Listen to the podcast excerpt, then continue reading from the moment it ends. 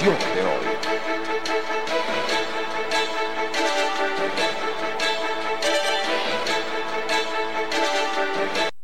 Mis queridos amigos, pensaba en cómo la concertación chilena, la concertación chilena fue la agrupación de fuerzas políticas que se unieron para derrotar electoralmente al dictador Augusto Pinochet. Y lo lograron. Pero ¿saben qué decía la gente de la concertación política? En Chile llegó la esperanza.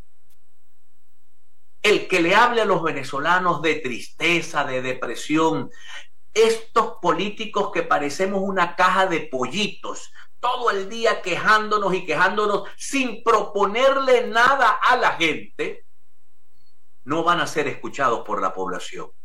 La población necesita líderes que le muestren el horizonte, que le digan, vamos para acá, los invito a ir para acá para que superemos todos los problemas que tenemos.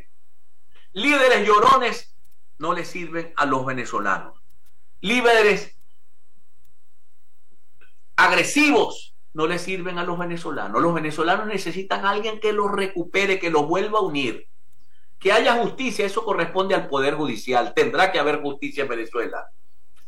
Pero necesita un líder y un grupo de líderes que le digan a los venezolanos, podemos salir de este hueco. Y vamos a salir de este hueco aplicando estas políticas.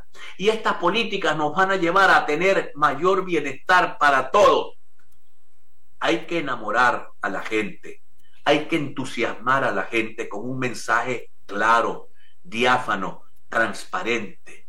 La gente también tiene que aprender a escoger, que no vuelvan los vendedores de humo a engañar al pueblo venezolano. Ya motivado a los errores de la Cuarta República, le compramos el mensaje a un vendedor de humo que era Hugo Chávez. Y se lo compramos también a Nicolás Maduro en el 2013. Y podemos comprárselo a un vendedor de potes de humo de la oposición si no se equivocamos.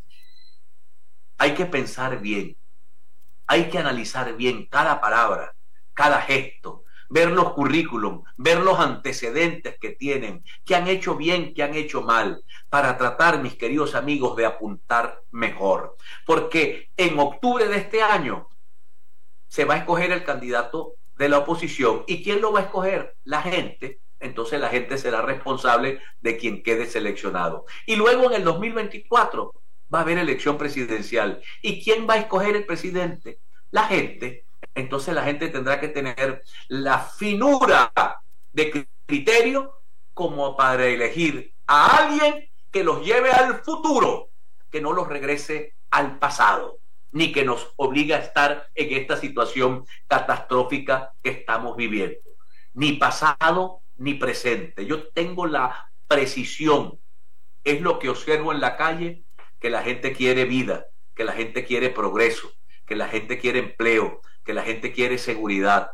Y unas cosas las da el Estado y otras cosas las pone la gente.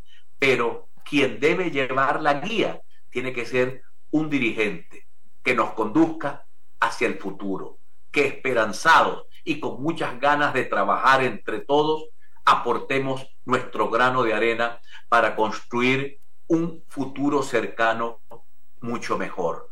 Los llorones no caben en la Venezuela que viene. Los desesperados no caben en la Venezuela que viene. Los vengadores anónimos no caben en la Venezuela que viene. En la Venezuela que viene caben los que unan, los que reconcilien, los que brinden oportunidades a la población para que Venezuela se anote de salir de la desgracia para un futuro mejor. Identificamos y ya regresamos. Ya